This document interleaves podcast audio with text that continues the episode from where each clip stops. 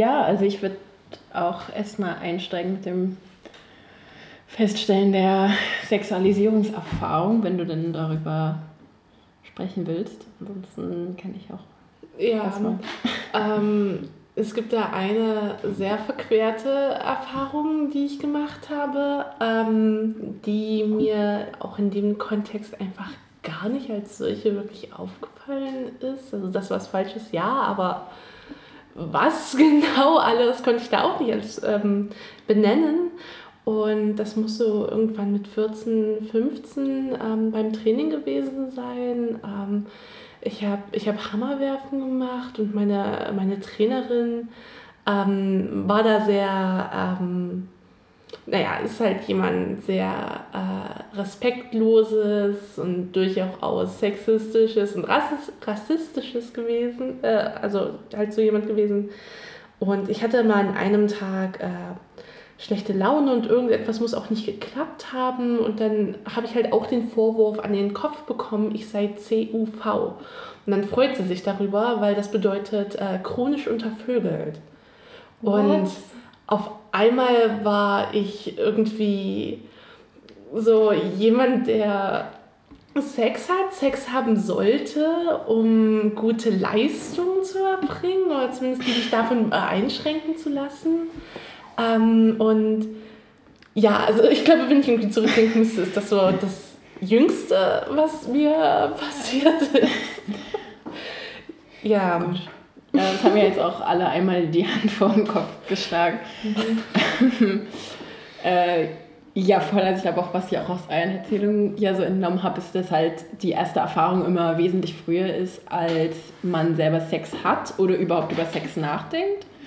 Ähm, und das war bei mir auch so das erste Mal, ich habe halt vorhin drüber nachgedacht, ist mir passiert, da war ich vor der Bibliothek und die Bibliothek war halt für mich immer so mein zweites Zuhause und ich bin da voll gern hingegangen und ich war halt damals irgendwie so zwölf vielleicht, elf, zwölf und ich war halt schon immer sehr groß und bestenfalls hat der Mann mein Alter nicht einschätzen können. Schlimmstenfalls kann man sich den Rest selber denken.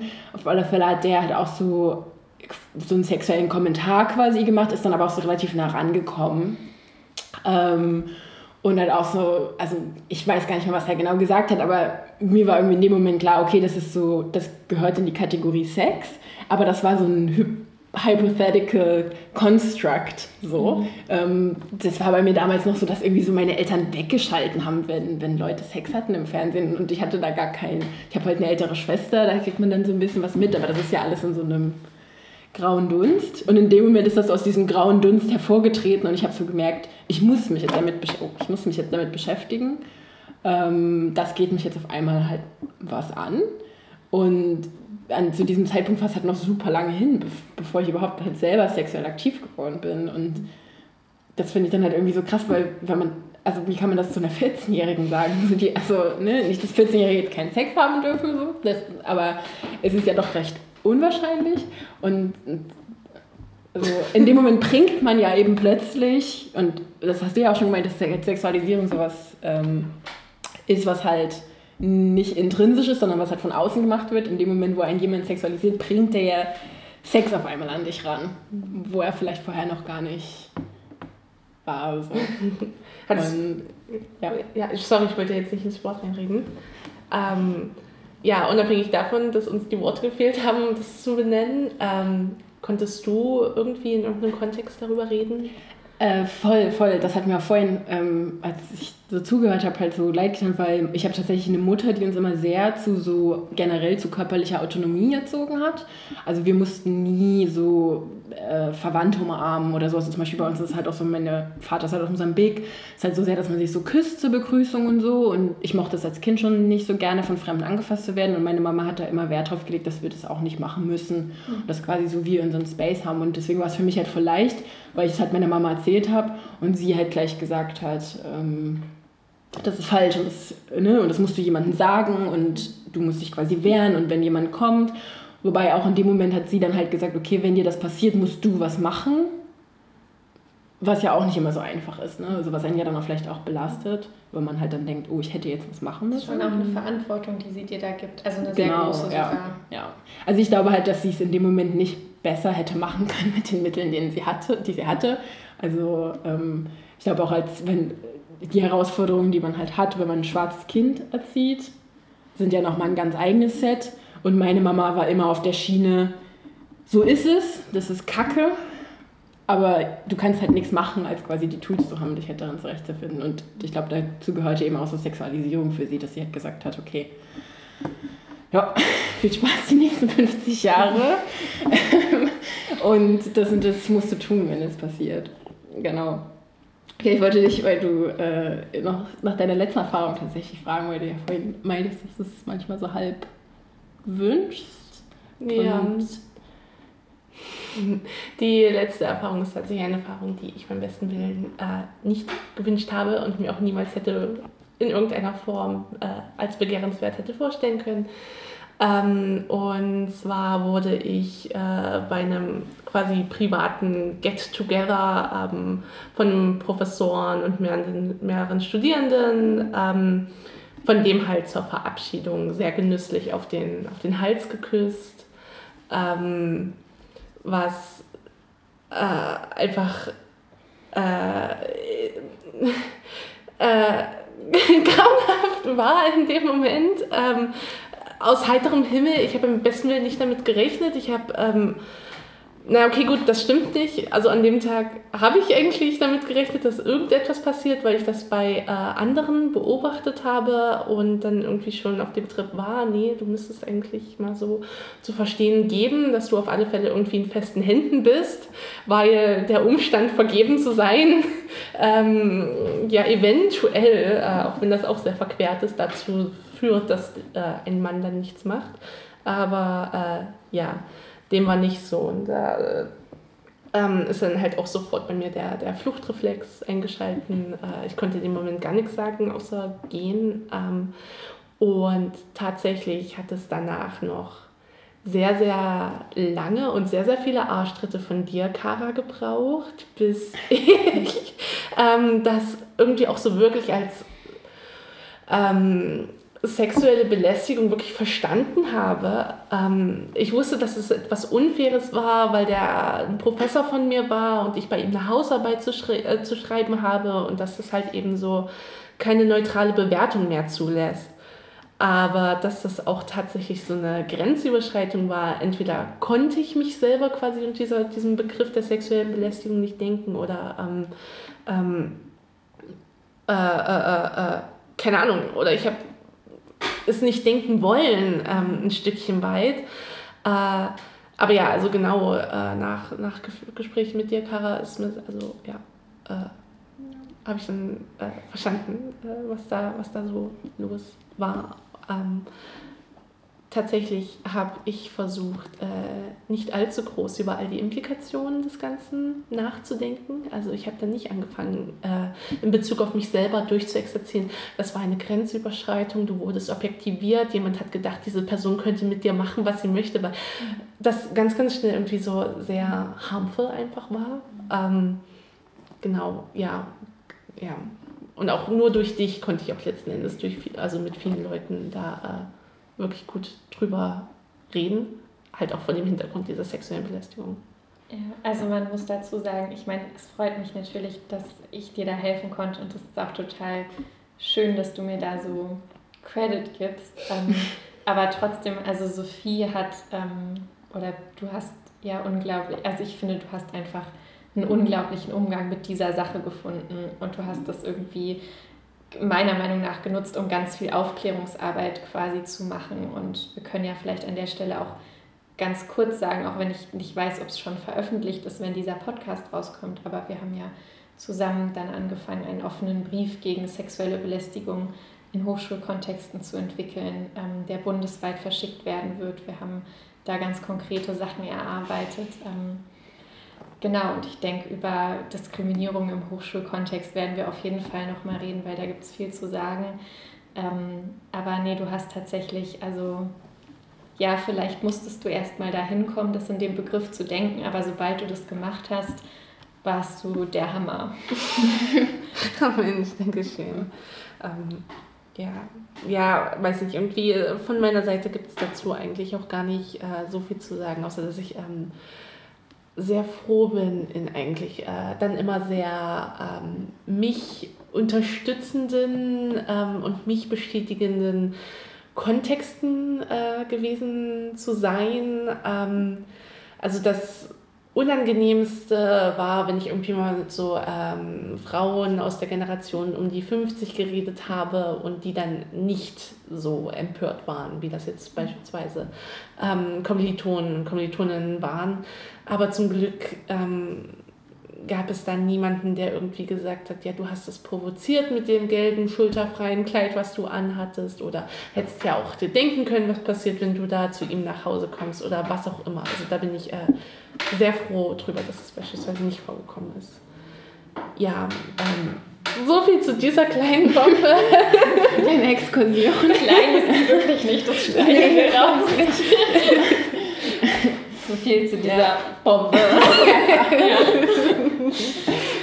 ja, also ich glaube, das ist halt auch so, weil man das ja gar nicht mehr wahrnimmt. Also auch jetzt halt im, im Kontext mit den Fragen, die ihr jetzt eben so entwickelt habt, die man sich sozusagen selber stellen soll, ist mir erstmal aufgefallen, wie normal das ist. Also zum Beispiel auch dieses angeglotzt werden auf der Straße, das werde ich gar nicht mehr als, also ich weiß, das ist eine Sexualisierung, aber das nehme ich gar nicht mehr wahr. Also wenn, wenn ich danach gehen würde, was meine letzte Sexualis Erfahrung ist, sexualisiert zu werden, wäre es heute, wäre es ja. vor zwei Stunden, als ich nach Hause gelaufen bin. So. Also jedes Mal, wenn ich äh, in der Bibliothek an den Security Guides vorbei muss, ähm, will ich eigentlich, hätte ich gerne ein Schneckenhäuschen, in das ich mich so irgendwie zurückziehen kann.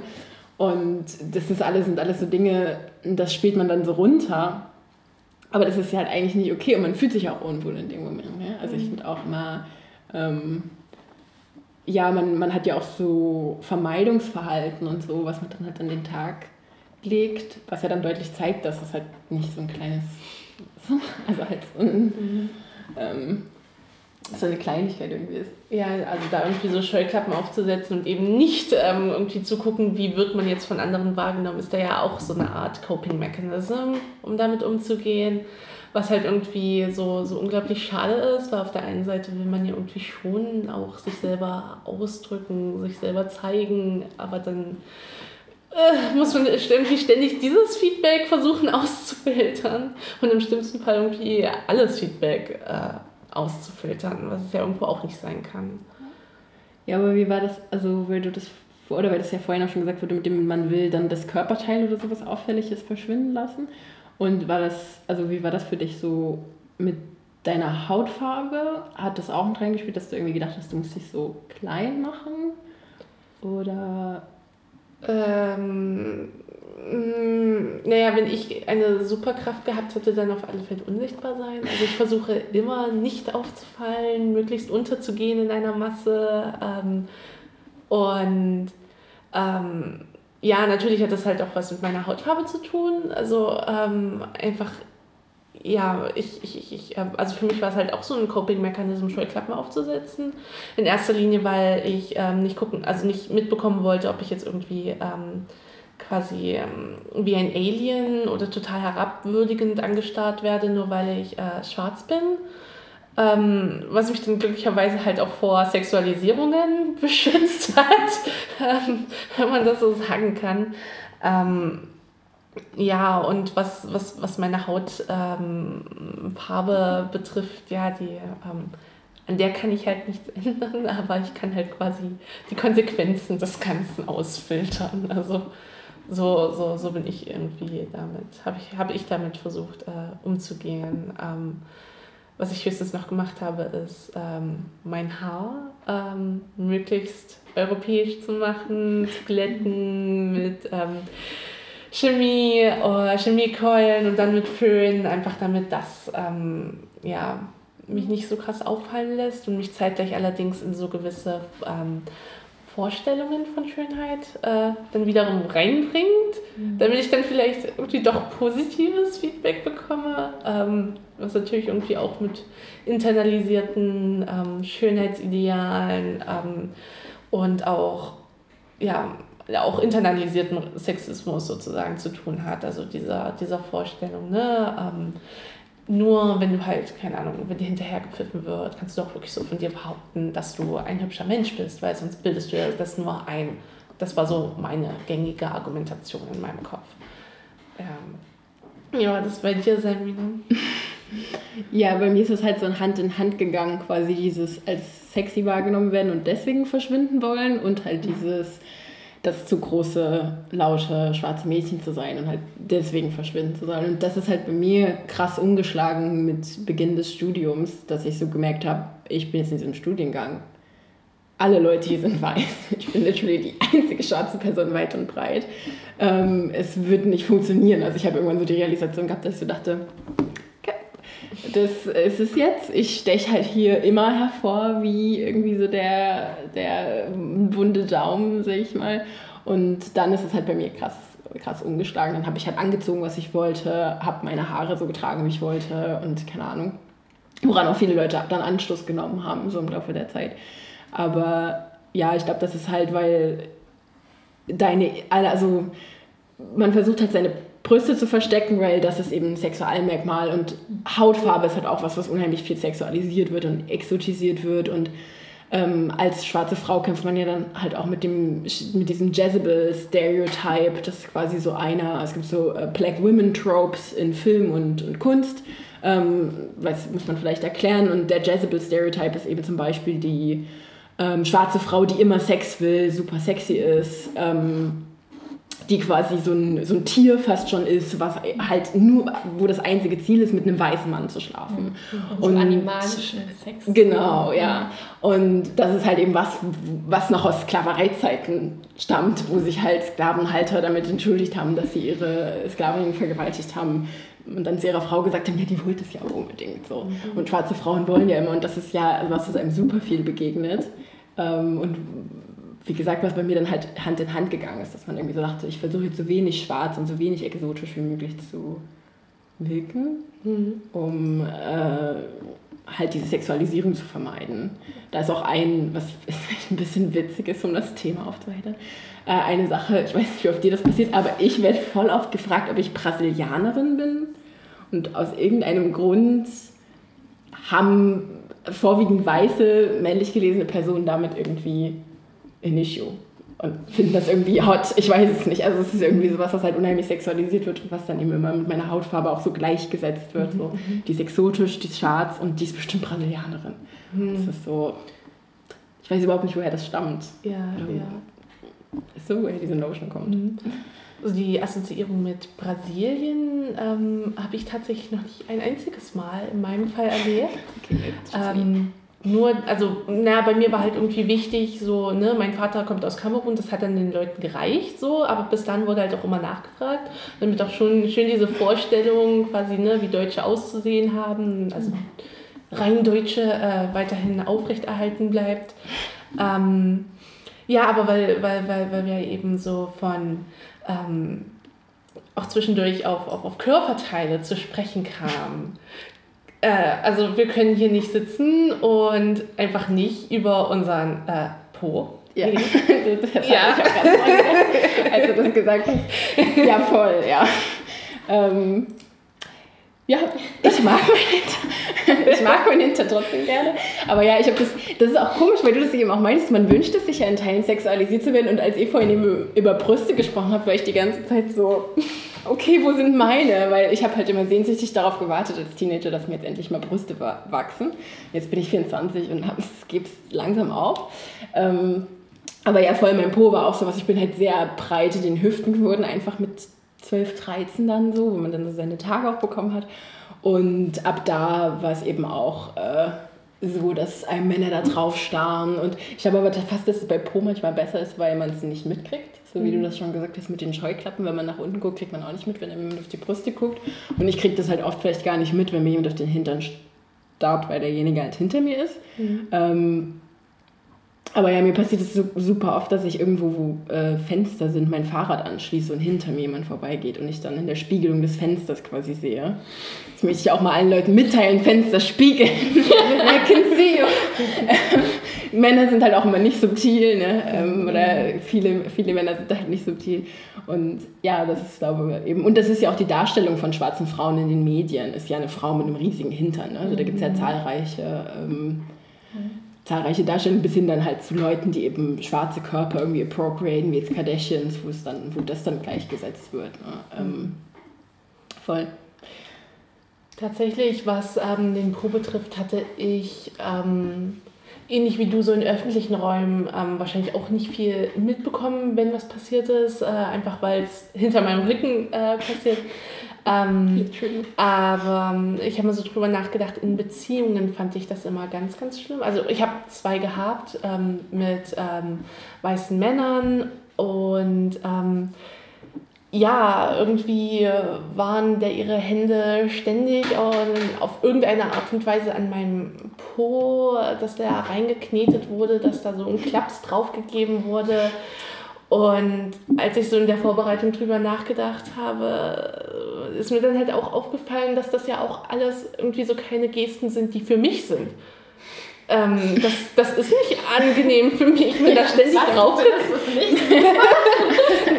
Nein, überhaupt nicht. Und ähm, noch dazu habe ich denen halt auch gesagt, hier, ne, ich habe so ein paar Issues mit meinem Po, ich finde den irgendwie hm, ein Stück weit zu groß. Ich bin da jedenfalls nicht ganz im Reinen mit meinem Po. Also wäre schön, wenn du den vielleicht mal ein bisschen so außen vor lässt. Also an meinem Körper ist noch genügend anderes dran, womit man sich auseinandersetzen könnte. Aber dann ist es ständig dieser Po wo ich halt auch nicht abstreiten kann, dass mir nicht oft genug der Gedanke kommt, okay, inwiefern haben jetzt auch irgendwie so ähm, einmal diese Jezebel-Tropes, zeitgleich auch pornografische Darstellungen und Darschönheitsideale ähm, quasi dazu reingeführt, dass da diese, manche schon Hyperfokussierung auf meinen blöden Po ähm, stattfindet. Ähm, und da ist mir halt auch immer aufgefallen, ne, und dann sagt man das und dann ähm, ist man auch immer irgendwie in so einer Position, sich ein bisschen weit rechtfertigen zu müssen. A, warum man das nicht will. B, warum man halt da jetzt diesen äh, Call-out sozusagen macht. Nur weil man da gerade eine Grenze für sich absteckt. Ähm, genau, und das waren halt so Gedanken, die für mich einfach unter diesen Begriff der Objektivierung gefallen sind, die wir da am Anfang gebracht haben. Ähm, weil ich das Gefühl hatte, dass mein Körper, der... Ähm, also ich meine, mein, mein gesamter Körper kann irgendwie sexuell sein und dann nicht einfach nur mein Po.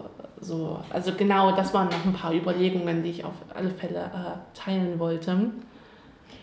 Ja, ich glaube, das fällt ja auch so ein bisschen unter, was, wann findet man das vielleicht im privaten Raum oder im persönlichen Raum so gut, wenn man sexualisiert wird? Weil, also wenn man jetzt Geschlechtsverkehr mit jemandem hat oder irgendwie sexuellen Kontakt mit jemandem hat, dann findet ja in gewisser Weise irgendwie immer eine Sexualisierung statt. Also würde ich jetzt fast mal so ganz dreist behaupten, dass man ja selber auch Dinge oder einzelne Körperteile vielleicht hat, die man an dem Partner halt gut findet oder denen man vielleicht übermäßig viel ähm, Attention schenkt. Aber ich bin da halt auch immer misstrauisch, wenn eben jemand nur so auf meinem Po konzentriert ist. Oder eben auch, wir haben vorhin schon so kurz drüber geredet, über Tinder halt. Ähm, äh, wenn dann Männer zum Beispiel so Sachen sagen wie, ja, du bist die erste schwarze Frau, mit der ich was habe und du bist schon so, bist quasi halb aus der Tür wieder raus. Ähm, oder eben auch wiederum, wenn halt Männer sagen, ich hatte bisher nur mit schwarzen Frauen was, da bin ich dann auch wirklich so, okay, ich ziehe meine Hosen wieder hoch und gehe jetzt nach Hause. Ähm, weil da ja ich das auch irgendwie komisch finde. Mhm. Ähm, also voll, ich glaube, da ist halt ist eine super feine Line da zwischen was, was finde ich halt vielleicht schön auch an dem anderen. Ja. Also für mich gibt es zum Beispiel auch klare Unterschiede zwischen ich finde jemanden schön und ich finde jemanden sexy. Also ich empfinde auch das Kompliment, du bist sexy nicht als Kompliment. Ich finde es ganz furchtbar, wenn Leute das sagen. Mhm. Du siehst halt sexy aus. ist so mhm. irgendwie und, und da finde ich halt... Ähm, das ist ja wirklich eine dünne Grenze zwischen, was darf mein Partner an mir sexualisieren oder sexy finden oder vielleicht auch im sexuellen Kontext kommentieren. Ähm, und wo ist da halt, ne? Und ich finde, da kommt es halt drauf an, wenn ich das anspreche und dann sage, na, es gibt auch noch andere Körperteile außer meinem Po und dann ist der andere so, was? Wie bitte? ähm, dann finde ich das schon auch problematisch. Aber also es gibt ja auch immer diesen Stereotype mit dem Ass und dem Boobs Man irgendwie, was halt auch einfach schon so, wo du dir so denkst, ja klar, weil Frauen bestehen halt nur ja, also ich habe auch nichts anderes. Können ja. wir uns das bitte mal kurz vorstellen, wie, Menschen, also wie man aussehen würde, wenn das so Aber auch nicht mal Beine oder so. Man wäre so vier Kugeln. Ja. Nein, das ist dann die Weiterentwicklung von Aristoteles. Oh ja. ja, voll. Also der Kugelmensch. Ja, die Kugelfrau. Ich glaube, Männer dürfen noch Gliedmaßen nur Frauen dürfen. Männern ist das erlaubt. Ähm, hast, hast du das denn schon mal gehabt, dass, es, also, dass du sexualisiert wurdest und dir das dann irgendwie so einen Confidence-Boost gegeben hat und du so. Nein, okay. Nein, also nein, Kopfschütteln. Also, ähm, wenn ich so zurückdenke, dann war es eigentlich eher so ähm, Versuche, mich irgendwie. Ähm, mich selber so ähm, ähm, ähm, zu quasi so darzustellen, wie ich denke, dass ich eventuell sexualisiert würde, auf eine Art und Weise, die mir gefällt, sind halt einfach äh, dann also ins Leere gegangen. Also da kam ähm, nicht viel zurück. Aber wie schon gesagt, es kann auch einfach sein, dass ich äh, mir selber ein Stückchen weiter auch im Weg stand und nicht meine Augen offen hatte, um so etwas mitzubekommen. Also ich habe von meiner Mama mal ähm, Feedback bekommen, da war ich so 16, 17, 18 und down, weil eigentlich ähm, gleichaltriges Feedback sozusagen ausgeblieben ist, wo sie allerdings meinte, naja, hm, du wirst eigentlich schon auch von Männern anders wahrgenommen. Wo ich dachte, Männer? Nee, ich meinte eigentlich so Bubikerle, so im Alter. ähm, und eine Freundin von mir ähm, hat neulich auch gesagt, dass eine Frau mich irgendwie so total ausgecheckt hätte und mich gut finden würde. Ähm, beides ist, also es ist komplett an mir vorbeigegangen. Also, keine Ahnung, ich stelle mir dann immer vor, dass das ein Confidence Boost sein würde, weil so bekomme ich es ja schließlich auch vermittelt. Mhm. Ähm, und ich habe mich halt auch viele Jahre lang in Kontexten aufgehalten, in denen ähm, damit auch easy, ähm, man damit gut zurechtkam, wo das nicht wirklich kritisiert wurde oder auch generell gar nicht weiter thematisiert wurde. Ja, so dass ich da irgendwie nicht von mir heraus da über eine lange Zeit hinweg irgendwie eine kritische Haltung dazu entwickelt habe. Ähm, ja, wie sieht es bei dir mit Confidence Boosts durch? also ich muss ehrlich sagen, wenn, also keine Ahnung, wenn es jetzt nicht, wenn es natürlich so hypersexualisiert ist, wie jetzt was teilweise erzählt wurde, dann nicht. Aber ich kann jetzt nicht leugnen, dass man vielleicht irgendwie mal so ausgecheckt wird und sich so denkt, hm, heute sehe ich gut aus. So. Mhm. Also ähm, ich finde es manchmal hier ganz witzig, dadurch, ähm, dass ich das ist okay, muss ich jetzt nicht vielleicht. Ähm, ich finde das manchmal hier ganz witzig, dadurch, dass ich in so einem bürgerlichen Viertel lebe, wenn ich manchmal irgendwie so unterwegs bin, Freunde zu treffen oder so, dann kommen manchmal so Pärchen an mir vorbei, die vielleicht auch schon so fünf, sechs, sieben, acht Jahre älter sind als ich. Und dann ist es manchmal so, dass die Frauen so ein bisschen ihren Mann dann so markieren. Und dann denke ich mir immer so, Heute siehst du gut, aber es, ist ja total albern, aber ich kann jetzt nicht leugnen, dass natürlich irgendwie so in gewisser Weise ja, Aufmerksamkeit halt man ja. sich manchmal wohl, wohlfühlt damit. Aber vielleicht können wir auch noch, also ich will da jetzt eigentlich gar nicht so krass reingrätschen, ich finde es nur irgendwie wichtig, dass man da ähm, Sexualisierung irgendwie von Sexual Attraction oder irgendwie überhaupt Attraction unterscheidet. Also einfach damit wir jetzt nicht in dieses Narrativ reinspielen, dass Sexualisierung ein Kompliment ist, weil das, was du gerade beschrieben hast, ist, finde ich, nicht Sexualisierung. Also vielleicht ist es ja. sinnvoll, bei dieser Begriffsfrage nochmal drüber zu reden, aber ich habe das Gefühl, da kann man schon halt definitorisch auch einen Unterschied machen, der es möglich macht zu sagen, dass das halt auch einfach nicht Sexualisierung ist und dass Sexualisierung tatsächlich immer schlecht ist, weil sie aus diesem uneinvernehmlichen sexuell konnotierten Machen besteht. So. Wobei ich halt das ausgecheckt werden ist ja quasi immer uneinvernehmlich. Also weil da habe ich ja quasi meinen, also wenn jetzt jemand einmal von oben bis unten, so wie du es halt vorhin auch beschrieben hast, mustert, habe ich ja mein Einverständnis nicht dazu gegeben. Und es sind auch nicht unbedingt Leute, also wo ich jetzt sagen würde, die finde ich attraktiv oder mhm. äh, ich freue mich jetzt darüber, dass ich Aufmerksamkeit von dir bekomme, aber ich könnte mir vorstellen, äh, dass es quasi jetzt hier auf Gegenseitigkeit beruht. Und deswegen würde ich das schon als, also klar, es gibt natürlich noch mal die Unterscheidung, dass man halt vielleicht jemanden sieht, den man auch attraktiv findet. Aber ich meine jetzt tatsächlich bloßes ausgecheckt werden. Mhm. Jetzt natürlich irgendwie Catcalling etc. brauchen wir gar nicht drüber sprechen, dass das nie in keinster Weise als positiv bewertet wird. Aber ich persönlich ähm, habe das schon manchmal, dass man dann, wie gesagt, ausgecheckt wird. Und das würde ich schon als Sexual... Also wenn jemand mich einmal von oben bis unten siehst mit den Augen, dann ja. würde ich es als Sexualisierung bezeichnen. Ich glaube, ich bin über so Tumblr-Posts zum ersten Mal mit dem äh, Begriff in Berührung gekommen und da wurde halt in der Regel auch quasi ähm, erklärt, was es ist und irgendwie Verhalten beispielsweise äh, also äh, durchexerziert. Ähm, aber es hat von dem ähm, Zeitpunkt an noch eine ganze Weile gedauert, bis ich ähm, quasi alle Implikationen dieses Begriffes verstanden habe und auch selber irgendwie kompetent damit umgehen konnte. Genau. Aber insgesamt war das halt so ein Prozess, ähm, erste Berührung damit, keine Ahnung, so mit 14, 15 bis hin jetzt, ja okay, ich bin äh, 24, so mit 22, 23 habe ich angefangen, damit wirklich auch äh, umgehen zu können, nach und nach. Hast du dann da mit Freundinnen da so nochmal, also über diese Begriffsdefinition nochmal geredet oder hast du dann quasi einfach angefangen es zu benutzen? ah, okay.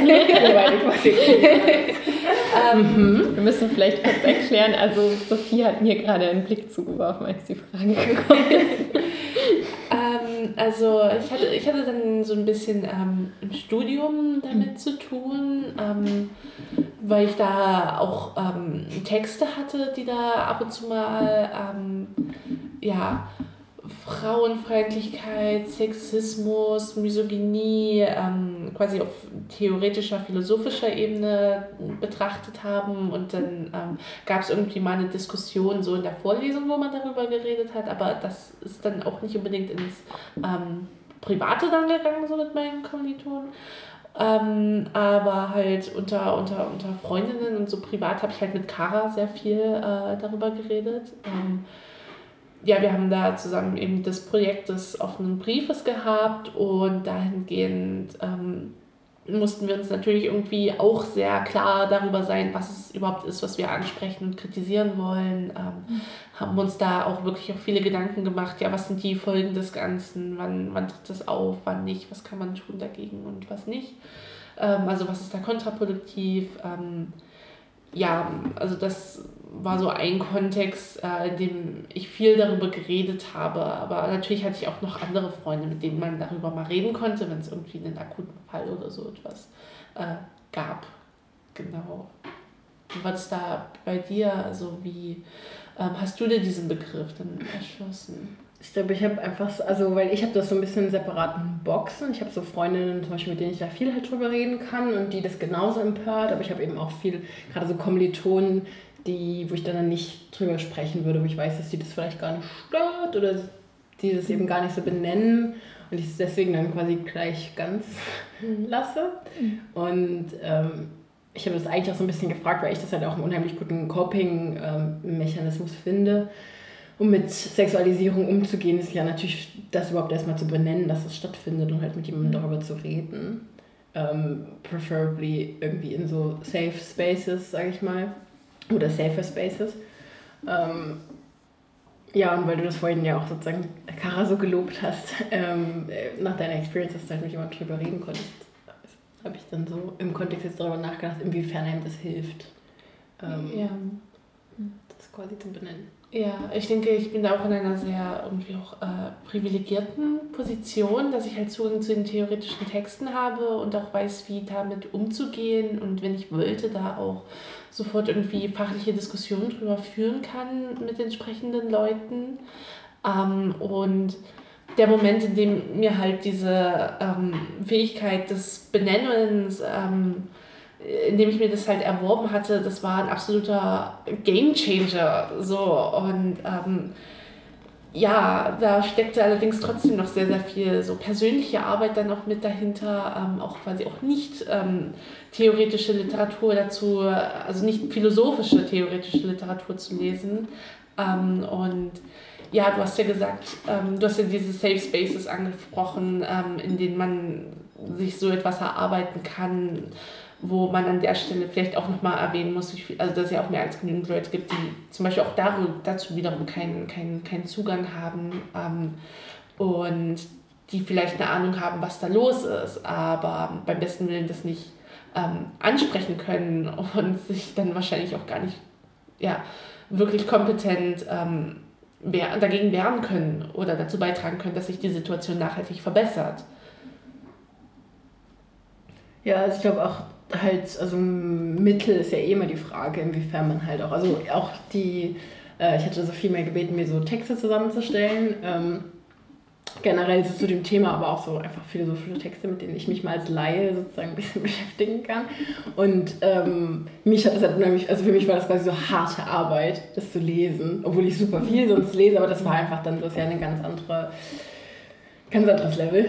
Ähm, und äh, voll, also ich glaube eben auch gerade in so Spaces, weil wir ja vorhin auch schon drüber geredet haben, eben wie zum Beispiel Kellnern, wo man halt ähm, ein gering, geringes äh, eine geringe Einstiegsgrenze quasi, wie drückt man es am besten aus? So ein bisschen, was ich meine, so eine geringe, geringe Einstiegsgrenze, um es quasi zu machen oder um reinzukommen hat, sind, glaube ich, die Leute halt auch wenig geschützt, ähm, weil man dann eben vielleicht auch Leute hat, die nicht die Mittel haben, ähm, ja, sich dagegen zu wehren oder sich auch zu äußern. Also es ist ja schon so basal, wie dass man die finanziellen Mittel hat. Ne? Wehre ich mich als Kellnerin gegen äh, Sexualisierung oder vielleicht auch gegen meinen Chef, der das so ein bisschen äh, ja, ja. runterspielt, ähm, wenn ich aber den Job halt brauche. So, ne? Also ich glaube halt, dass man eh unheimlich so als Studentin ja mega privilegiert, dass man so sich auch ja in Teilen halt auch so, so ein bisschen theoretisch betrachten kann. Ne? Mhm. Ähm, voll. Mm, naja, ich meine, da ja irgendwie auch ein ganz großes Thema ist, einfach ähm, quasi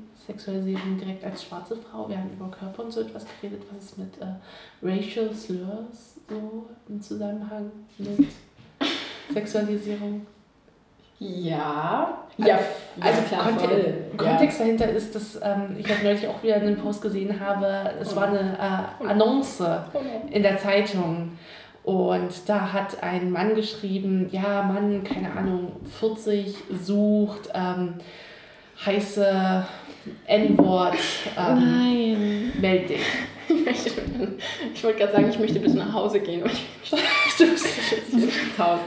Ja, voll. Also auch ähm, Racial Slurs im Zusammenhang mit, wenn man Nein sagt, wenn man, wenn man auf Sexualisierung reagiert natürlich. Ne? Also ich finde immer das krass, wie schnell der Switch stattfindet von äh, ey, Süße und keine Ahnung. Mhm. Und wenn du dann aber halt deutlich das eben ablehnst dies, oder auch eben verbalisierst, dass dir diese Sexualisierung nicht gefällt, wie schnell dann die Leute zum N-Wort übergehen. Also es passiert mir regelmäßig auch beim Feiern oder so, dass du dann, also ich finde es auch sehr immer wieder erschreckend, wie dicht unter der Oberfläche das ist.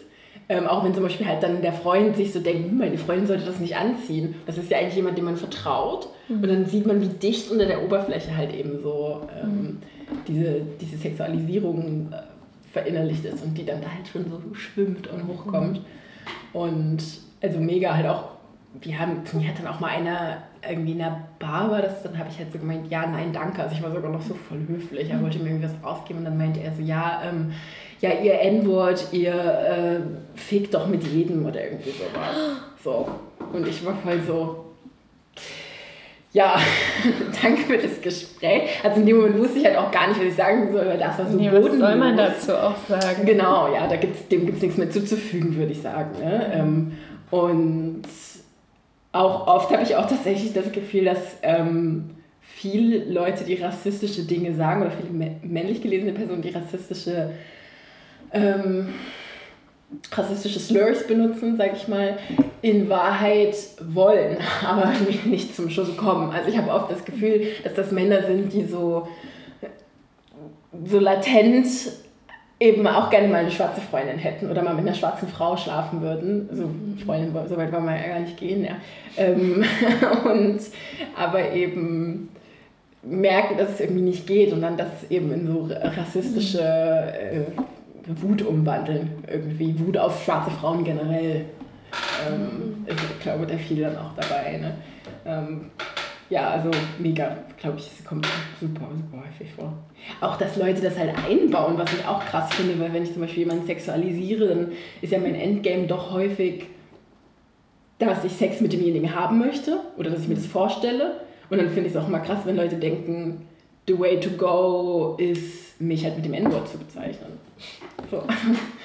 Ist für mich jetzt erstmal konterintuitiv, würde ich mir mhm. zweimal überlegen, kommt aber super, super häufig vor, finde ich. Ja. So. Und gegen alle, dann wiederum was ganz großartig finden, einen als Nubian Princess. Oh Gott. ja, ich glaube, das ist dann wieder so Fetischisierung, ne, was einfach mal so ganz speziell ist. Also auch so, ähm, ja, was so in meinen Instagram-DMs ähm, auch rumschwimmt an mhm. äh, Chocolate Queen und keine Ahnung. Und aber halt auch von schwarzen Männern, wo du dir dann halt auch so denkst, das ist halt immer noch Fetischisierung, wenn du jetzt hier, ähm, da werden quasi ganze Mahlzeiten geschrieben. Yeah. wenn ein Mann schreibt, dass dann da irgendwie so äh, Honey Babe, Chocolate Queen, Nubian, whatever. Und äh, das ist dann halt schon wieder Fetischisierung. Ne? Das ist ja schon wieder so eine ganz, ganz spezifische Nische, der. Äh ja, aber ich glaube, das ist, also was da ja immer wieder wichtig ist zu betonen, ist halt, dass das so alltäglich ist. Ne? Also, dass quasi ich eigentlich jeden zweiten Tag irgendjemanden in meinen Instagram-DMs rumcreepen habe und so. Gut, halt alltäglich für dich, weil. Also da wäre ich halt so, so, so, so, so vorsichtig. Also, aber ich glaube, das für Frauen schon sehr, ist schon sehr häufig auf Instagram. Sexuelle Belästigung bei Instagram ist schon sehr also, also da müsste, also naja, keine Ahnung, wir haben jetzt so deine Erfahrung und meine Erfahrung. Und meine Erfahrung ist auf alle Fälle etwas, was dagegen spricht, dass wir jetzt sagen, es ist für alle Frauen so alltäglich. Und ich denke, es gibt mehr als genug Frauen, die halt nicht ähm, alltäglich ähm, irgendeine sexuelle Belästigung, Sexualisierung oder so etwas in ihren DMs haben, weil zu denen gehöre ich auch definitiv. Ja, wobei du auch nicht so super aktiv bist, oder? Also ich glaube, es, also es ist ja natürlich auch durch den Instagram-Algorithmus, ist natürlich auch die Leute, die mehr aktiv sind, werden ja auch mehr angezeigt. Aber also abgesehen davon, dass ich halt glaube, ein Creeper in irgendwelchen DMs von irgendeiner Frau rein ist eigentlich schon einer zu viel. So. Ja, ja, Aber ähm, ja, klar, sicherlich. Wobei dann eben auch wieder die Frage ist, was ist jetzt besser? Also ich könnte gut darauf verzichten, ja. Auf, Diese, auf diese Nachrichten, muss ich sagen. Ähm, und ich kriege ja auch unsolicited äh, Dickpics, ne? Das muss man sich auch mal, also ich, ich mache mittlerweile, bin ich, habe ich dazugelernt und mache quasi diese Instagram-Nachrichten-Anfragen gar nicht mehr auf. Mhm. Ähm, am Anfang war ich noch so, oh, die hat jemand geschrieben, den du nicht kennst. Und Spannend. Spannend, gucke ich doch mal, wer das ist. Vielleicht ist es ein alter Schulfreund und habe dann das aufgeklickt und habe dann halt ein Penisfoto gekriegt gehabt. Ne? Also ich glaube, es ist besser, wenn es ja, absolut. Ich will auch gar nicht, ähm, also der eigentliche Punkt, den ich machen möchte, ist, dass man natürlich auch irgendwie immer auf dem Auge, äh, auf dem Schirm haben muss, ähm, ob eine Person nun in irgendwie allgemeine äh, Vorstellungen von was ist begehrenswert und was ist sexualisierbar sozusagen mhm. mit hineinfällt. Und ich denke mal an den ähm, Rändern, ohne jetzt, also an den Rändern irgendwie dieser Normkurve, ohne jetzt direkt in Fetischisierung reinzugehen, ist, also ist das Alltagsleben äh, wahrscheinlich ein ganz anderes. Also ähm, ich bin jetzt nicht komplett am Rand, aber wenn ich so an die Zeit zurückdenke, an denen ich irgendwie 92 Kilo gewogen habe und eine sehr kräftige und stämmige Hammerwerferin war, also da sah meine Zeit halt auch, also uh, they were dry, my DMs so to say. ähm, also ja, an der Stelle halt nicht unbedingt ähm, zu sagen, also halt einfach nur diese Vorsicht da bei der, bei der Generalisierung und weil ich halt denke, solche Perspektiven sollte man auf alle Fälle auf dem Schirm auch mit haben. Ja, also ich glaube auch nicht, dass es allen, ich würde es gar nicht sagen, dass es irgendwie jeder Frau passiert, aber ich glaube, es passiert schon groß, also der auf Instagram aktiven Frauen passiert schon ein Großteil der Frauen.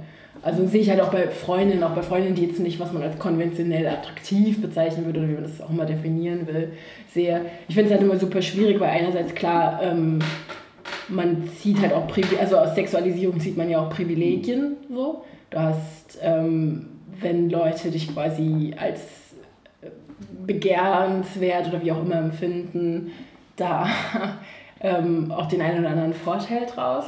Plus ich finde es zum Beispiel super schwierig dann zu sagen, was ist es denn an mir jetzt, was das halt provoked, dass mir jemand ein Foto von seinem Penis schickt. So, weil ich habe zum Beispiel auch keinerlei sexy Content auf Instagram, nicht sexy at all. Ich bin so der typische Millennial, der so, ich habe mir heute ein Chai Latte bei Starbucks gekauft, mäßig postet. Ähm, null interessant und habe das halt trotzdem. Also finde ich das halt immer, es ist eine slippery slope halt zu sagen, so ja, du bist halt konventionell attraktiv und wie gesagt, damit gehen Privilegien einher, so, die nehme ich auch deutlich wahr im Alltag. da, ich frage mich dann auch manchmal so, oh Gott, kann ich überhaupt noch copen, wenn ich mal 60 bin und dann quasi so Leute nicht mehr so freundlich vielleicht zu mir sind und so. Ähm, aber es ist, also Sexualisierung ist halt wie Kara vorhin schon gesagt, ist halt nie gut. Und mhm. jemand, der in meinen DMs ist und mich fragt, ob ich mit ihm bumsen will, ist halt ja. auf keiner Ebene was Positives. Also. Vielleicht ich, habe ich dich unterbrochen? Oder? Nee, weil ich habe nur gedacht, vielleicht kann man dem ja gerecht werden oder das so ein bisschen zusammenschließen, indem man halt sagt, also ich meine, Sexualisierung ist eine Diskriminierung, aber es passiert auch Diskriminierung durch Ausschluss von Sexualisierung. Also ähm, ich habe da jetzt gerade auch sehr an Ableismus gedacht. Also ähm, falls jemandem der Begriff nicht geläufig ist für also Diskriminierungserfahrung von Leuten, die als behindert gelesen werden. Ähm, und da ist halt ein ganz wesentlicher Teil davon, dass sie ähm, dass ihnen so Sexualität konventionell eigentlich völlig abgesprochen wird und auch in, in, diesen Geschlechtskategorien dann plötzlich nicht mehr gedacht wird, die sonst ja so omnipräsent sind. Ähm, also ich glaube, das falten wir jetzt an der Stelle nicht auf, aber ich glaube, man kann einfach festhalten. Wie gesagt, Sexualisierung ist eine Diskriminierung und es gibt aber auch Diskriminierung, die dadurch passiert, dass aus diesem abgefuckten System der Sexualisierung Leute gezielt ausgeschlossen werden und darüber abgewertet werden.